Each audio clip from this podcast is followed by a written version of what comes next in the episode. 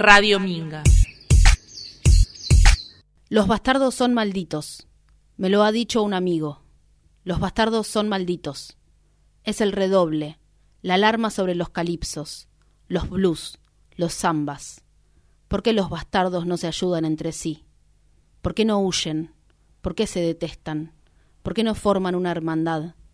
Deberían perdonarse todo, ya que tienen en común lo que hay de más precioso, de más frágil, de más fuerte, de más oscuro en ellos, una infancia retorcida como un viejo manzano.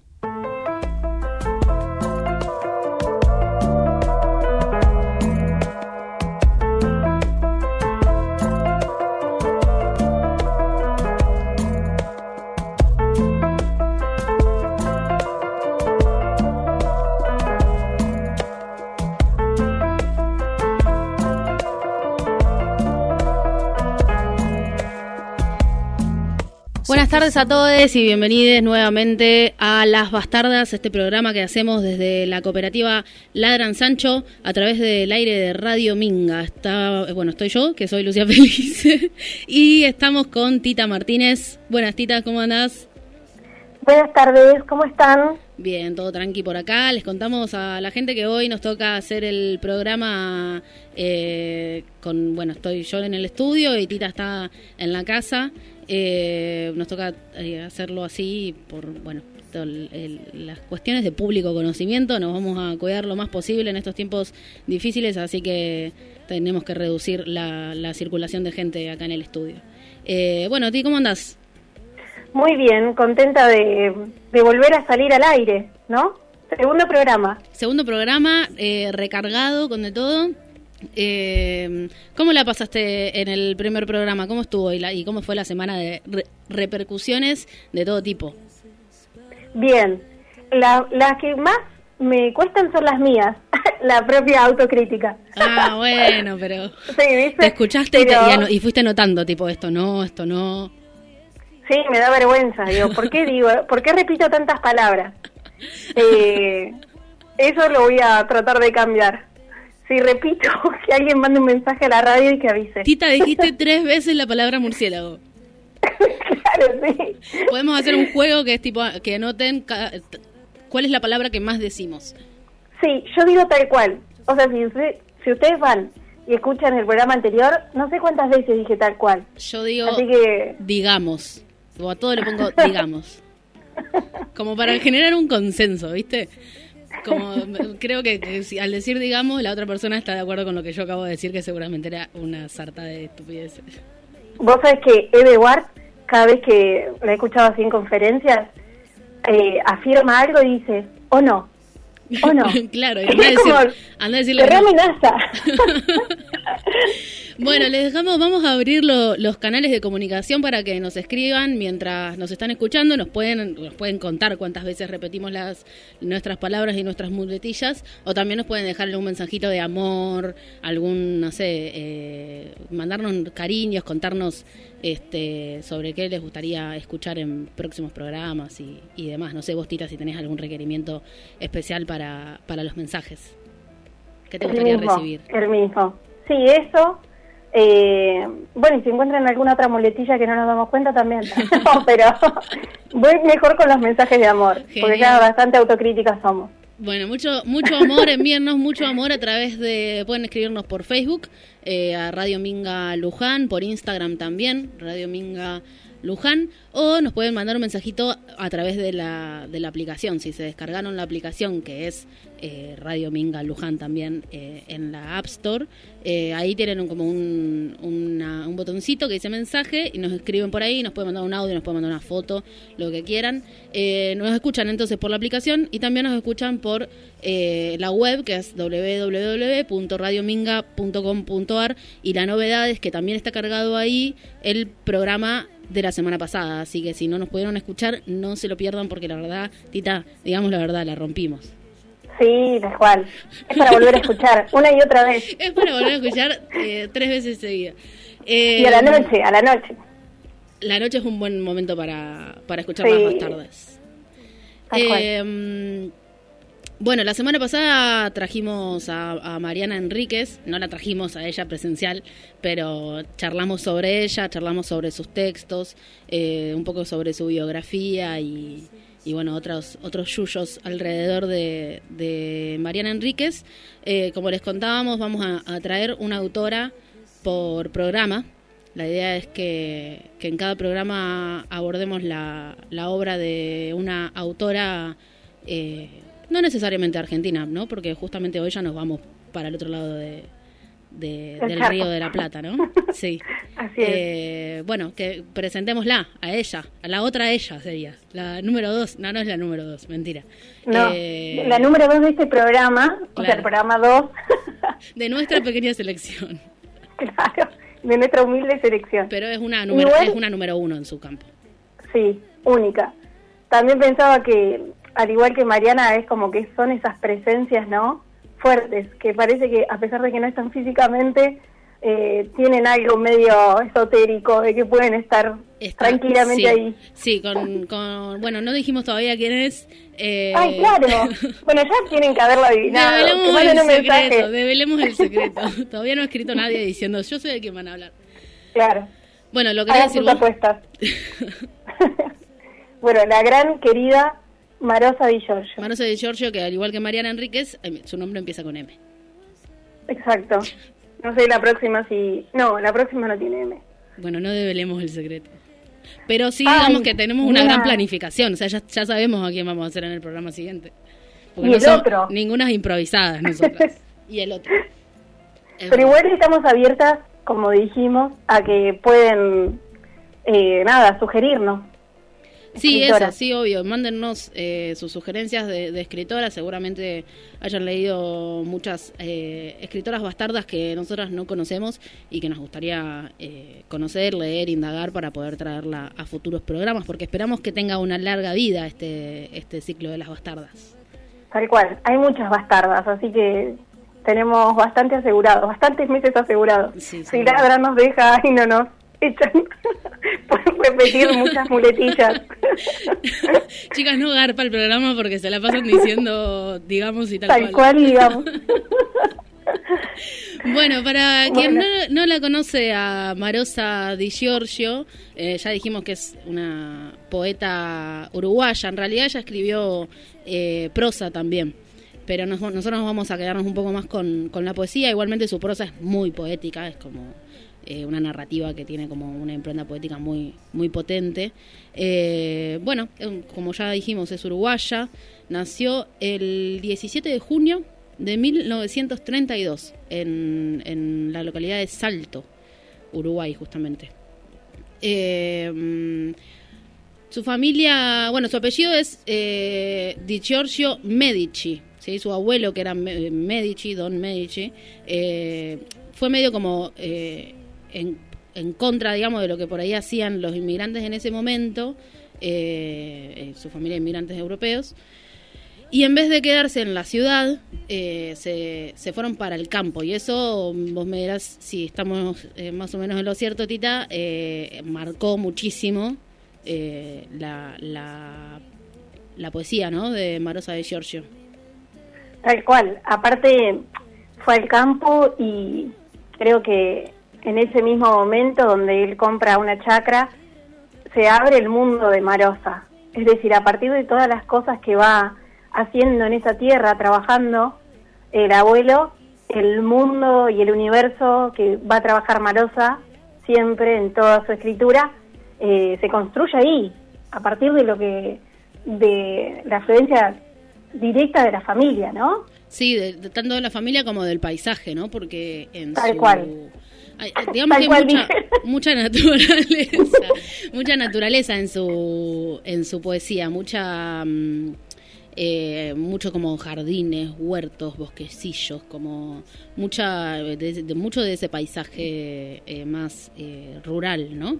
Y esta, esta quinta o chacra, digamos, que está poblada de seres eh, de los que ahora vamos a hablar un poco más en, en, profundidad. Yo si tuviera que definir la poesía de Marosa de Giorgio, nadie me preguntó, ¿no? Pero lo quiero decir igual. ¿Para qué te lo pregunto? ¿Cómo lo definirías? ¿Cómo definirías la poesía de Marosa? Para mí es un berenjenal. Es lo más parecido a abrir un bolsón de verduras orgánicas de la UTT.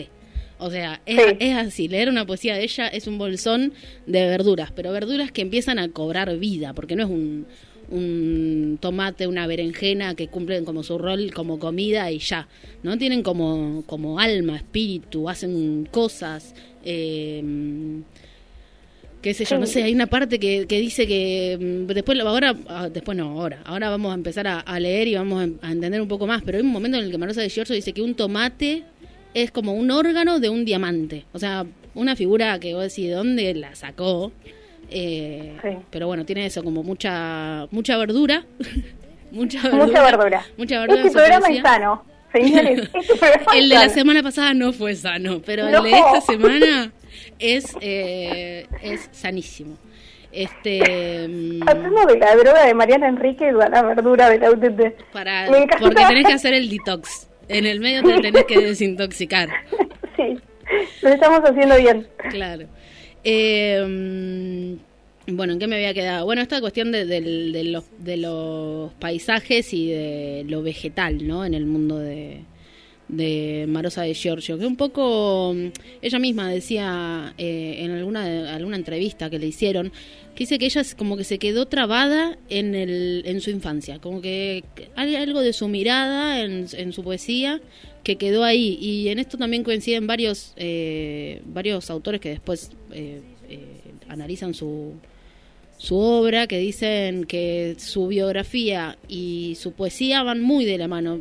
Viste que a veces es medio una cagada intentar descifrar por ahí al autor, el, o sea, la biografía del autor a través de la obra, que como que a veces no tiene nada que ver, ¿no? Eh, pero acá hay muchos que coinciden que, en, que, en que van muy, muy de la mano. Eh, sus vivencias en ese en esa chacra en, en Uruguay eh, con, con estas poesías que transcurren digamos todas ahí no en ese en ese terreno. Exacto. Y además hablando no de, esto de, de la huerta que hay en esa chacra en ese mundo que se va armando pensaba en esto de los límites, de que, por ejemplo, que vos decías, bueno, no es un simple vegetal, empieza a cobrar vida, y también me acordaba de que tenían una granja ahí, entonces el mundo animal, vegetal, todos conviven, y parece que esos límites eh, que nosotros, los límites racionales, como el mundo animal y el mundo humano, en Marosa no están, ¿no?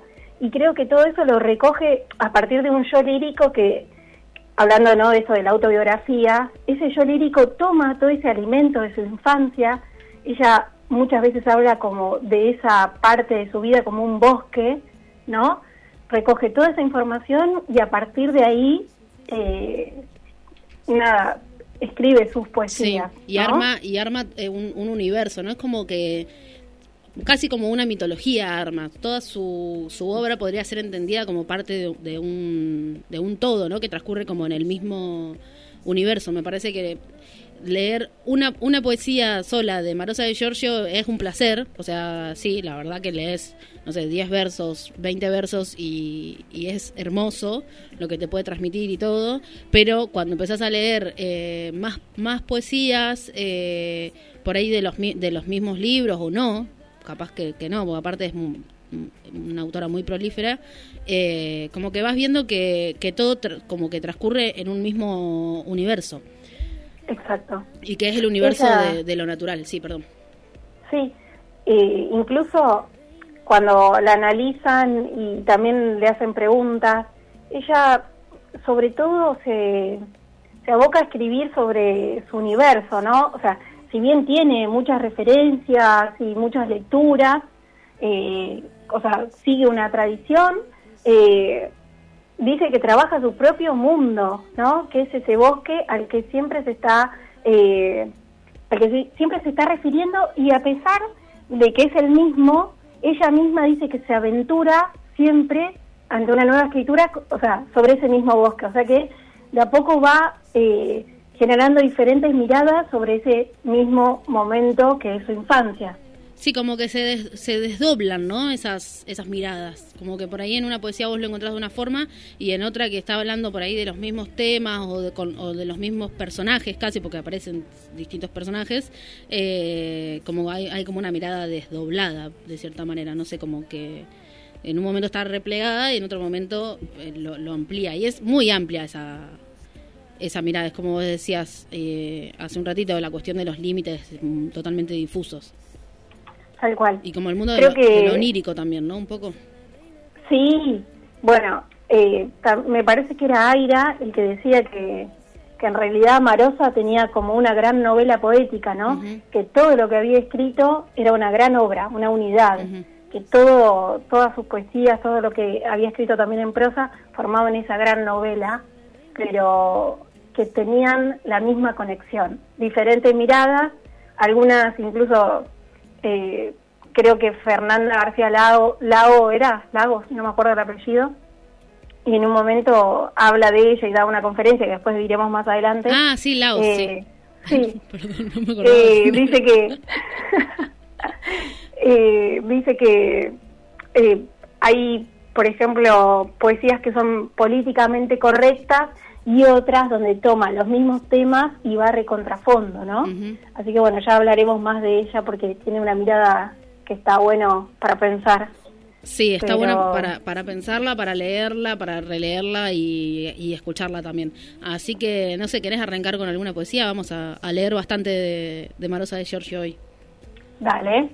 Eh, bueno, yo elegí el poema Árbol de, de Magnolias Árbol de magnolias. Te conocí el día primero de mi infancia. A lo lejos te confundes con la abuela. De cerca eres el aparador, perdón, eres el aparador de donde ella sacaba el almíbar y las tazas. De ti bajaron los ladrones, Melchor, Gaspar y Baltasar. De ti bajaban los pastores y los gatos. Los pastores enamorados como gatos, los gatos serios como hombres, con sus bigotes y sus ojos de enamorados. Esclava negra sosteniendo criaturitas, inmóviles, nacaradas. Virgen María de velo negro, de velo blanco, allá en el patio. Eres la abuela, eres mamá, eres marosa, todo eres, con tu eterna juventud, tu vejez eterna, niña de comunión, niña de novia, niña de muerte. De ti, sacaban las estrellas como tazas, las tazas como estrellas. Estuvo oculto en tus ramos el libro del destino. Te has quedado lejos, te has ido lejos, pero voy retrocediendo hacia ti, voy avanzando hacia ti, te veré en el cielo. No puede ser la eternidad sin ti. Hermosa poesía de Marosa de Giorgio. Es eh, impresionante realmente es muy linda. A mí hay algo que me llama mucho la atención. sí. Perdón que te interrumpí. Digo mm. esto y te dejo, Tina, perdón. Eh, me, cebo. Eh, la cuestión de como de meter cosas que son enormes, como una estrella, por ejemplo, adentro de una taza. ¿Entendés? Como esa, esa figura de. como eh, mm, Vendrían siendo como esta cuestión de que. Hoy no sé cómo explicarlo, pero eh, como que lo, lo, enorme de repente puede ser muy pequeñito y de repente puede ser grande de nuevo. Bueno, eh, nada, como una apreciación que me salió ahora en el momento mientras te escuchaba, ¿no? Pero eh, como todas, tienen muchas imágenes que son un poco absurdas, ¿no? De, alguna manera. Tal cual. Me encanta lo que decís porque pensaba en, en esta manera de unir conceptos, ¿no? Porque, por ejemplo, algo que es frío también puede ser caliente en la poesía de ella.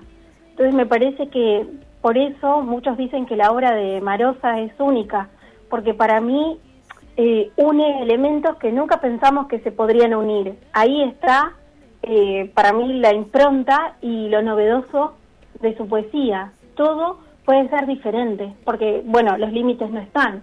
Entonces algo que es grande puede entrar en algo chico.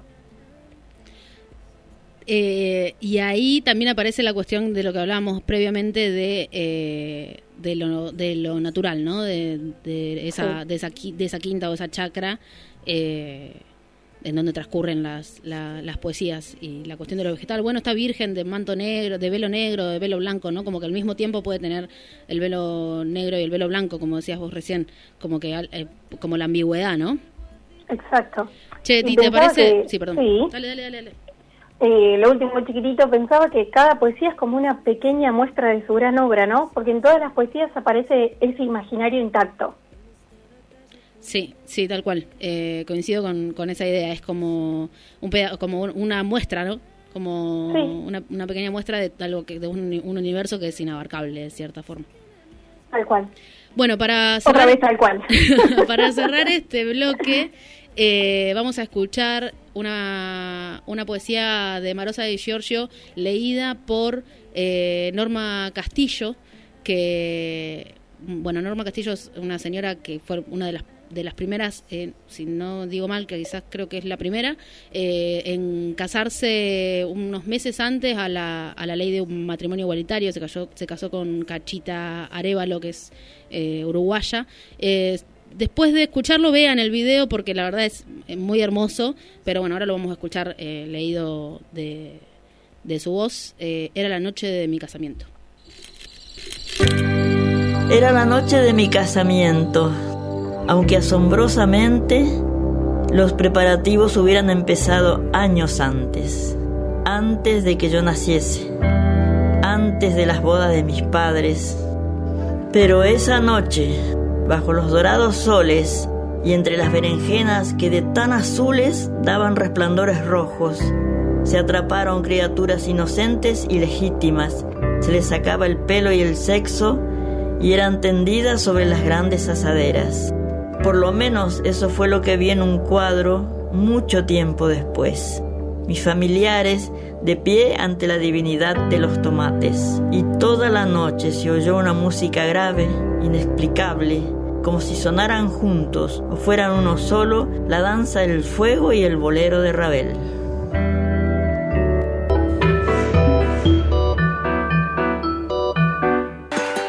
La idea es eternamente nueva.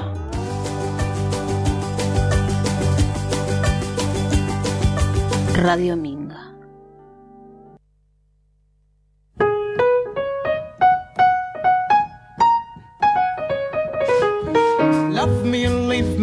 De súbito estalló la guerra. Se abrió como una bomba de azúcar arriba de las calas. Primero creíamos que era un juego, después vimos que la cosa era siniestra. El aire quedó ligeramente envenenado, se desprendían los murciélagos desde sus escondites, sus cuevas ocultas caían a los platos como rosas, como ratones que volvieran del infinito, todavía con alas. Por protegernos de algún modo enumerábamos los seres y las cosas, las lechugas, los reptiles comestibles, las tacitas.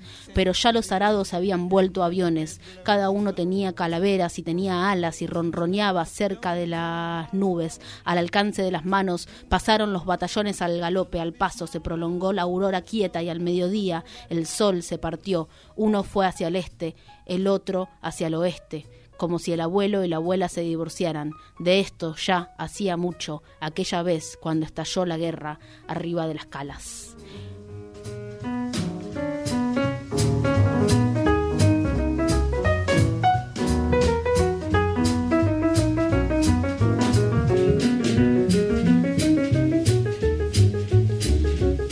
Bueno, volvimos. Tita, ¿nos escuchas? Vamos a hacer una pequeña prueba. Ah, listo, perdón, nos habíamos asustado. Ahora sí. Ahora sí, ahora sí. Bueno, en la poesía que, que acabo de leer, de, obviamente de Marosa de Giorgio también, está en Los Papeles Salvajes. Los Papeles Salvajes es una compilación de toda su, su poesía. La editó un montón de veces. Una de las últimas ediciones es posterior al, al 2000 eh, y fue como agregando toda su producción ahí. Entonces, si compras una de las últimas ediciones, creo que 2010 es la última, pero probablemente esté inventando.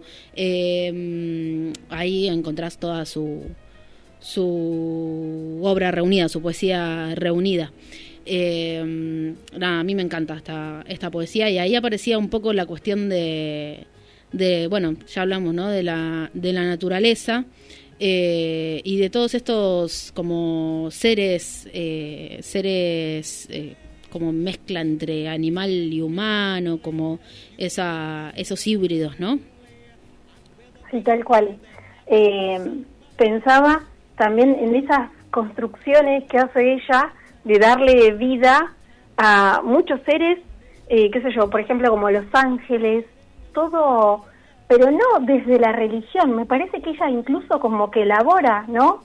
Una, una nueva manera de ver eh, los ángeles, las vírgenes, incluso Dios. Una, una cosmovisión propia, digamos, ¿no? Sí, que no tiene que ver necesariamente, creo, con, con el concepto de virgen cristiano, por así decirlo. Bueno, eh, esto es interesante lo que decís porque de hecho, de hecho ella tenía una concepción de la religión que era muy personal. Ella decía que era de un catolicismo amplio y amable como bueno ahí entraba todo digamos. Y una de las de, por ahí de las figuras así como más impactantes que tiene es la de la, la virgen con rabo una virgen que tiene una cola digamos no que es, que es medio santa y medio animal.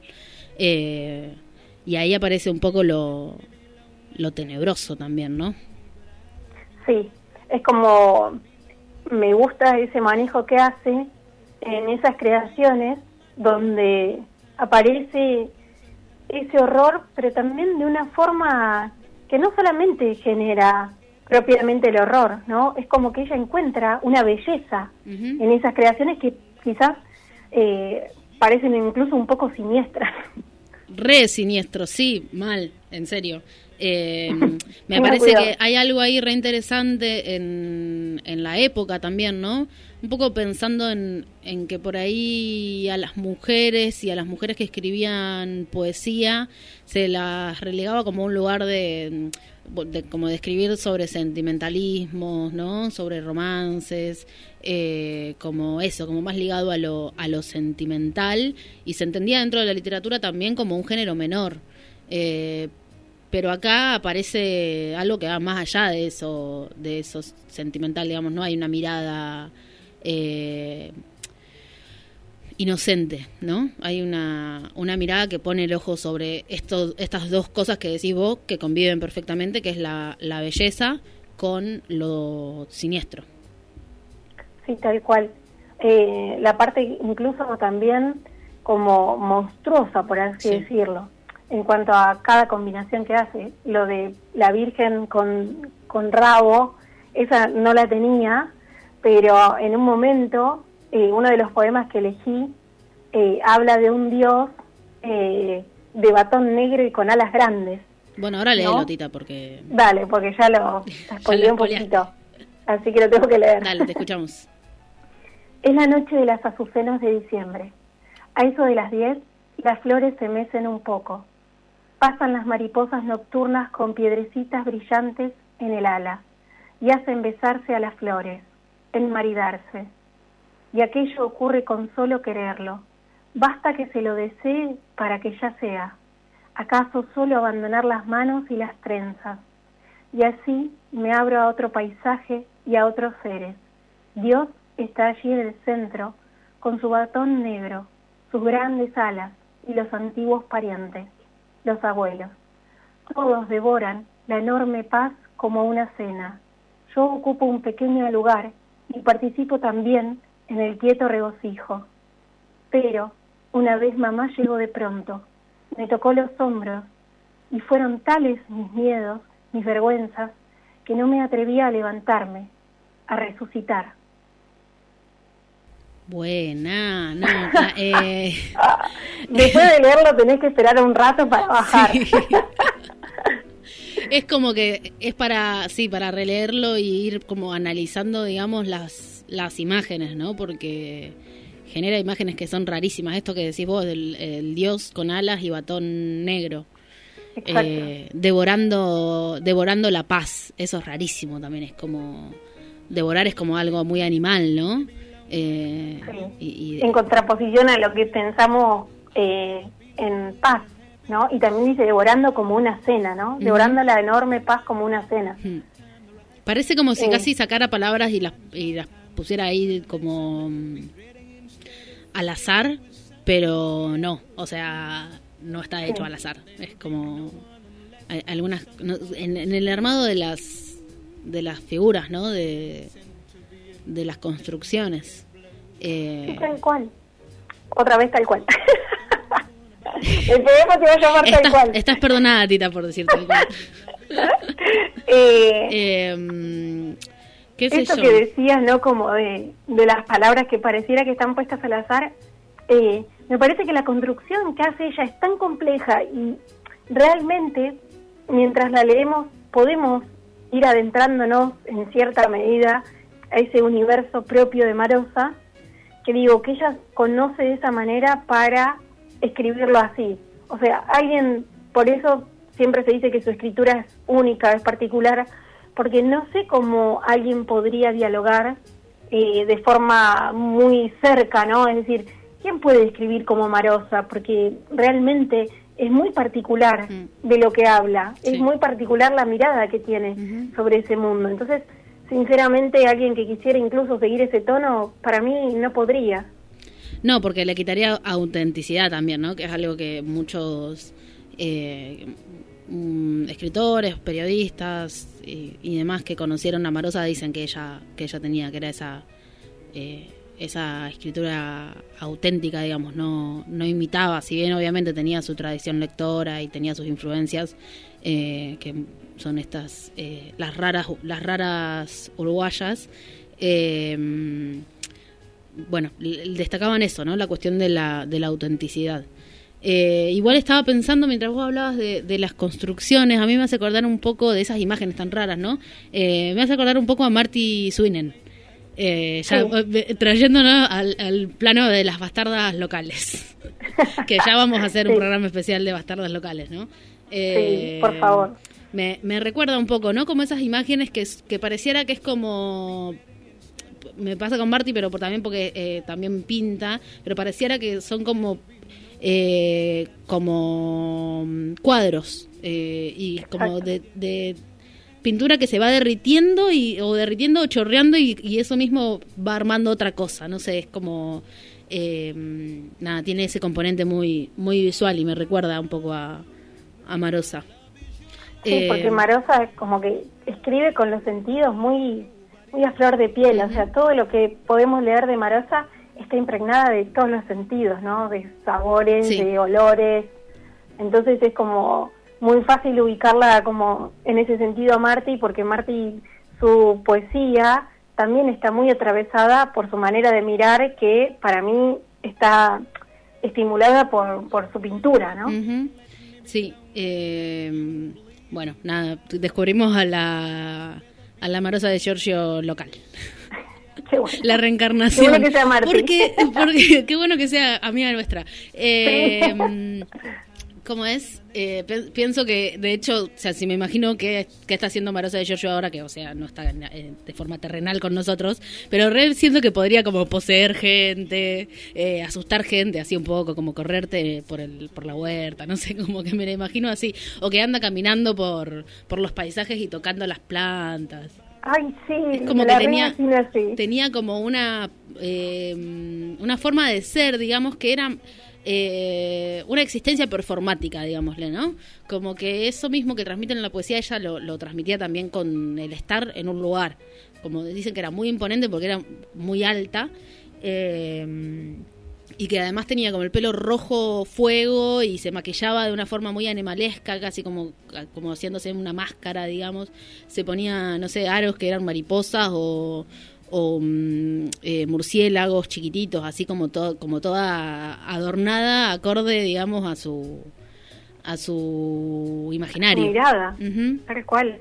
Aparte la forma de recitar, ¿no? La potencia de esa voz única, como su literatura. Sí, la vamos a escuchar porque, nada, no nos podemos ir sin, sin escucharla, obviamente. Eh, no sé, escuchamos ahora la, mm, el recitado cortito que, eh, vos tenés ahí el, el título. Sí, quiero entrar a un jardín de rosas. Ese. Quiero entrar a un jardín de rosas oscuras rojas, redondas, ovales, aterciopeladas, como las que vi de chica, con perfume a vino, a uva y a manzana, que no sé por qué llamaban estrellas de Francia.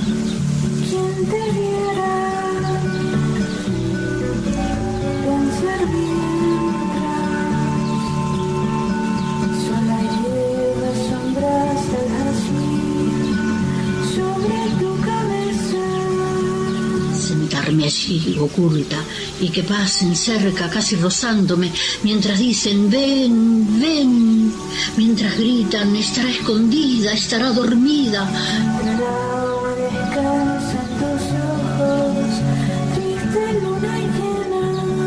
Y llega humo de la casa, un olor a arroz con nardo y a un contrapunto de lechuzas y violines.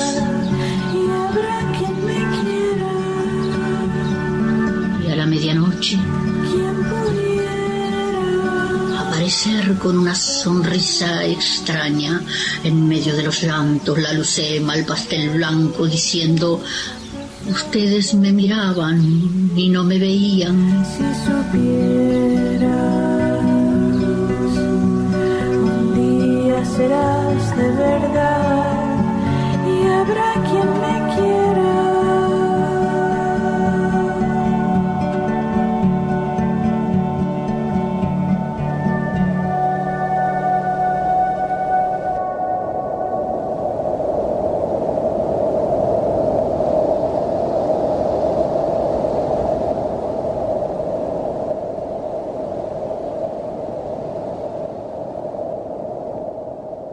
radiominga.com.ar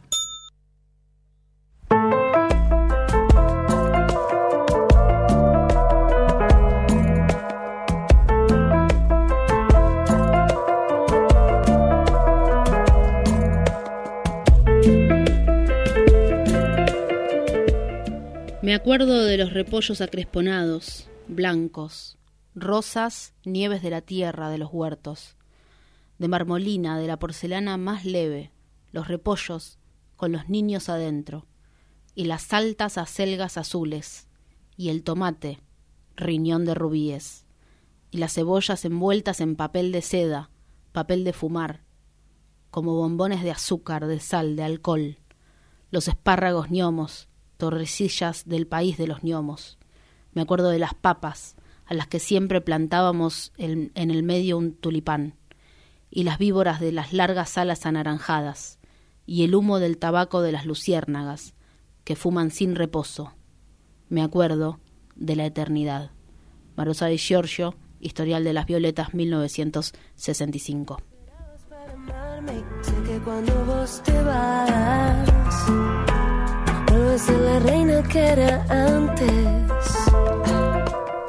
Y así mm, llegamos a, este último bloque entre, mm, entre repollos, entre ángeles con bigotes, eh, eh ¿cómo era? Eh, gatos con cara de, de hombres eh, y esa, esa madre también ahí vigilando un poco la, la cuestión de lo que le pasaba a, a Marosa en esta chacra uruguaya a principios del siglo XX. Eh, bueno, entre todo eso, llegamos al último bloque, no cerraba nunca la idea. es que es infinito. Digamos la verdad, a la madre le cortó un poco el mambo en esa... le cortó el mambo en ese, en ese momento. sí, porque ella estaba reflejando ahí con los parientes, con los abuelitos y qué sé yo. Y, y bueno, llegó la, la mamá a tocarle el hombro y decirle, che, que a comer. ¿Qué te comiste? en realidad sería, ¿no? Como, ¿qué hongo te, comiste? bueno, eh, habían, eh, el abuelo cultivaba, se dice, cultivaba hongos también. bueno, sí, sí, dale. Los hongos aparecen un montón en, en, su, en sus poemas también. Hay una poesía que se llama Los hongos nacen en silencio, que bueno, ya pasamos por ahí el terreno de las recomendaciones. Búsquenla porque es, eh, es tremenda. Eh, no solamente digamos el reino vegetal, sino que también se mete con el fungi. Fungi, fungi, no sé cómo se dice. Para mí hay que hay que ponerlo en el programa educativo de la secundaria para ver todos los reinos. Sí, a través de la literatura se puede aprender sobre todas las disciplinas, así que sin duda, con Profesoras de, biología. Todo lo que, sí, profesoras de biología atentas, atentas a este programa. Bueno, eh, ¿te acordás que en el, creo que fue en el, en el primer bloque allá hace, hace tiempo, eh, vos nombrabas a mm, Fernanda Lao? Sí. Eh, bueno, trajimos de, de, una de sus, de una charla que dio sobre Marcia de Giorgio un pequeño fragmento en donde habla un poquito sobre eh, sobre la literatura, obviamente, de, de Marosa, porque no sé de qué va a hablar, en una charla sobre ella. Eh, y un poquito ahí tiene algunas líneas que nos, nos permiten pensar en por qué Marosa es una, una autora bastarda, digamos. Eh, ¿La escuchamos? Yo pensaba que qué terreno extraño el que nos ha tocado a las mujeres, ¿no? Porque en general, históricamente, sí hemos considerado a los hombres la norma, la escritura de los hombres era la norma, el poder era masculino en todas sus formas, la cultura es, es una desviación del poder, em, en donde se enmascaran a veces como los objetos. Y nos tocó a nosotras el lado B de la escritura o la incorrección o ser lo que no es la norma, que sería el lado izquierdo, que es lo siniestro. ¿no? Em, en la cultura romana además estaba como establecido de ese modo, el hombre era a la derecha y la mujer era a la izquierda, que es el pliegue, es lo oculto, es lo monstruoso.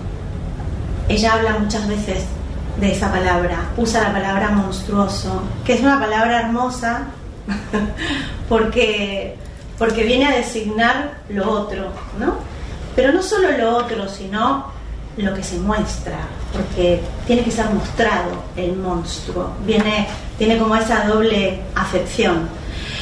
Em, así como, como en la Edad Media española eh, todas las cortes de reyes tenían a sus monstruos en exhibición, y vemos a Goya y vemos a las meninas con sus enanos, y estaban las mujeres barbudas que llegaban a la corte y la gente pobre se moría por tener un deforme para sobrevivir, porque era como una manera de, de, comer, mostrar a su, a su deforme. Y la mujer ha sido ese monstruo, sigue siendo, pareciera, ¿no? Bueno, interesante, ¿no? La, mirada que, trae, ¿no? Que pensaba esto, ¿no? De mm, cómo se, vincula o por qué tenemos a, Marosa hoy acá, por qué la traemos y por qué la entendemos como una escritora, escritora bastarda. Eh, y bueno, coincide un poco con esta, esta mirada que da eh, Fernanda Lao sobre, la, sobre su, su literatura más siniestra, más monstruosa. Eh, como este mundo que se, que se abre y muestra más allá de, de, la realidad, digamos, más eh, hegemónica, ¿no? Tal cual. Aparte, eh, retomando, ¿no? Lo que ella interpreta de, de, la lectura que hace de Marosa, en, una, en una parte de toda esta charla que dura una hora diez minutos, o sea, es bastante extensa y pasa por un montón eh, de análisis súper interesantes. Eh, habla de la de que una vez que se empieza como a generar una perspectiva de género, no eh, es imposible no ver que la literatura de Marosa tiene mucho de todo esto que se le adjudica a la mujer, ¿no? Como ese lado que ella dice izquierdo, porque en el, en el lado derecho siempre estuvo el hombre, entonces como que a la mujer le quedó ese espacio monstruoso y dice algo muy interesante en el final, como una reflexión propia que hace eh, ella como escritora, o sea, Fernanda García Lao,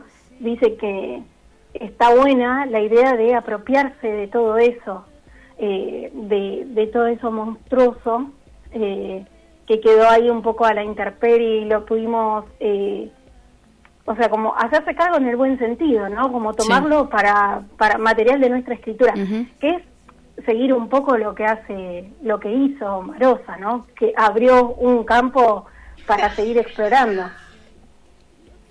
Sí, tuve un inconveniente con el teléfono, puse dos veces sin querer un video y salió un, un sonido medio raro ahí de fondo. Pero sí, comparto como esta idea de, bueno, si como ah, sí que sería como apropiarnos de cierta forma de, como de lo que nos quedó obviamente yendo más a, más digamos a, a, explorar nuevos horizontes no como sin limitaciones pero al mismo tiempo como diciendo bueno no es despectivo pensar en la mujer eh, como lo, lo monstruoso no exacto. Sí, aparte, eh, Marosa tiene una posición, ¿no? Eh, un poco, ella dice que, no sé, cuando le preguntan sobre la inspiración, eh, en un momento dice, bueno, sentía que estaba un poco como embrujada, ¿no? Hmm. Toma todo eso, e incluso cuando piensan en la obra de Marosa dicen que es una alquimista, que es una maga, que es una bruja. Hay algún campo ahí para recorrer y apropiarse eh, para, para escribir. Sí, total. Y además pienso en que por ahí no lo, no lo charlamos tanto en la cuestión de cómo recita, que es eh, que es impresionante y ahí ya ahora sí nos podemos meter en, en las recomendaciones finales. Eh, Vayan a, a escucharla eh, re- recitar. Tiene en YouTube hay un montón de, de poesías leídas por, por ella en, en propia voz, creo que se llama en propia voz.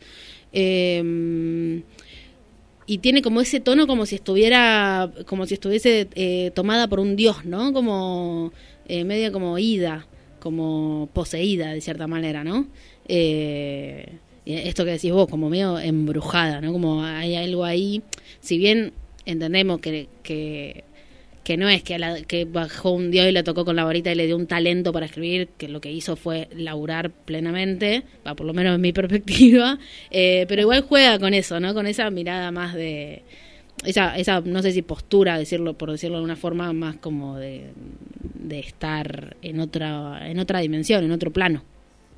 Sí, bueno, incluso la, eh, la hermana, en un momento, eh, hablando de eso de las recomendaciones, que hay un documental eh, sobre ella, la hermana dice que escucharla hacía un efecto como de, de que mientras la escuchaba se iba elevando, ¿no?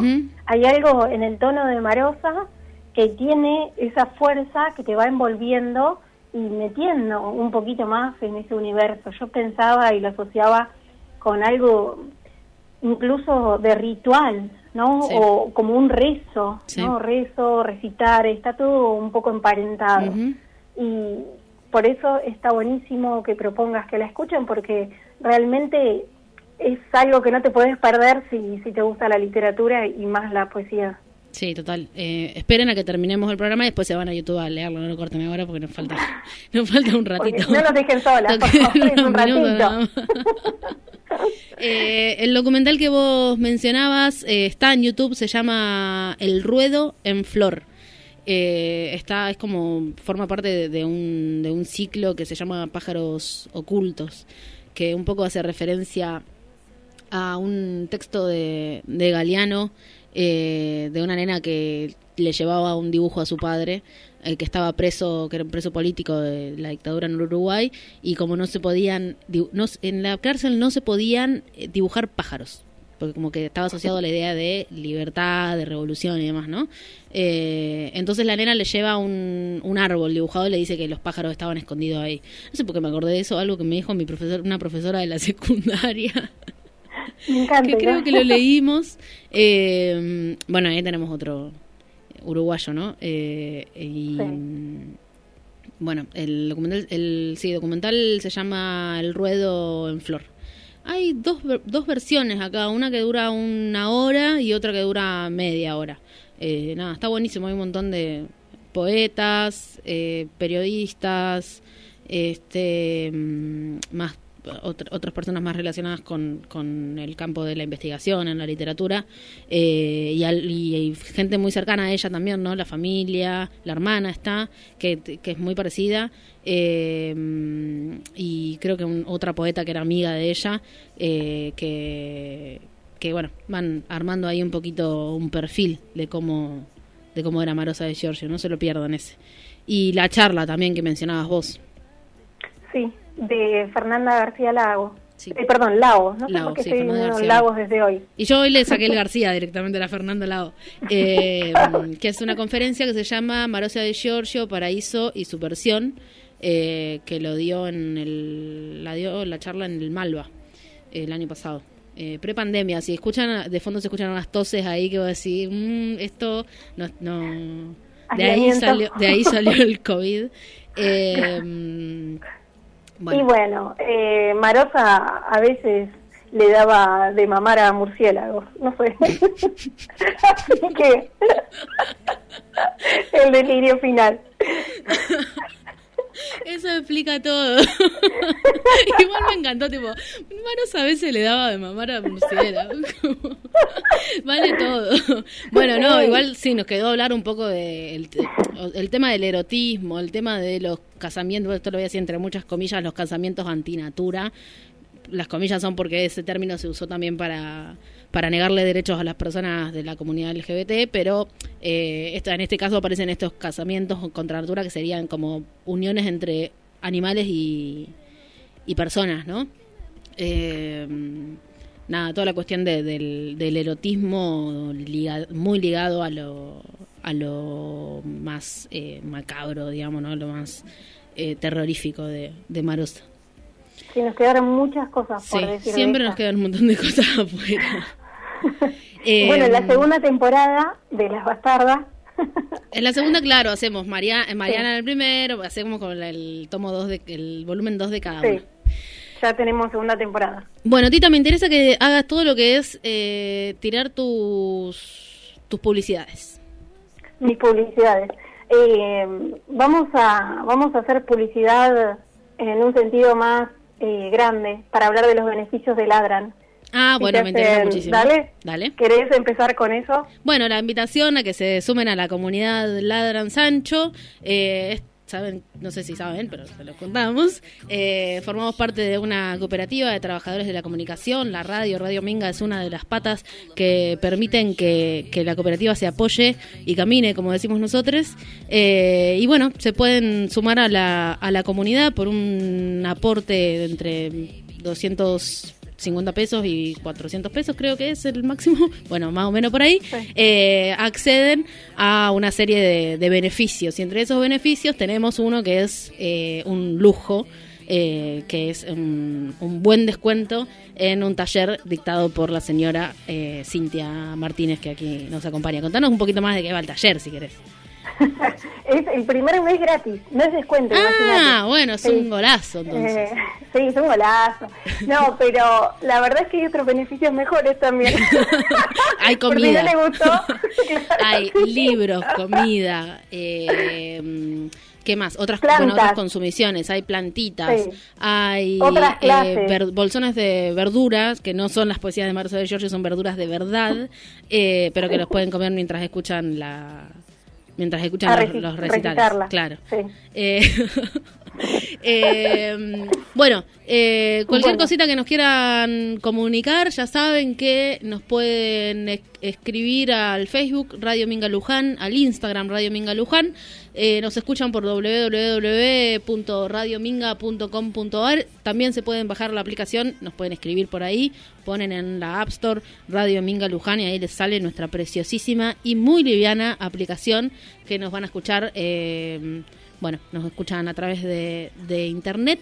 Eh, y además pueden escuchar, como ya dijimos, el primer programa de Las Bastardas sobre Mariana Enríquez en la página de Radio Minga y está, queda todo guardadísimo, tanto este como los demás programas que nos acompañan. Estamos en la segunda semana de una radio que promete. Acá está Mariano Gómez, nuestro programador. Un aplauso para él. Aplausitos. Eh. Bueno, gracias Marian. Te mando un abrazo fuerte, aunque no te lo puedo dar. Eh, Tita, gracias por acompañarnos eh, desde, la, desde el otro lado, desde el más allá. Desde el búnker del Sarmiento. El búnker del Sarmiento. Eh, reina de la, de la Avenida España, Tita Martínez, un placer. Te mando un abrazo fuerte también para vos. Eh, bueno, nos estamos encontrando la próxima. ¿Cómo la pasaste vos? Excelente, me quedé con ganas de seguir leyendo Amarosa. Espero que del otro lado también. Seguro que sí, y bueno, seguiremos eh, con nuevas ah, lecturas bastardas. Eh, a mí es, les mandamos un abrazo enorme a todos, los queremos mucho, Tita, te quiero. Eh, gracias por, por estar ahí. A todos. Abrazo. Adiós. Radio Minga.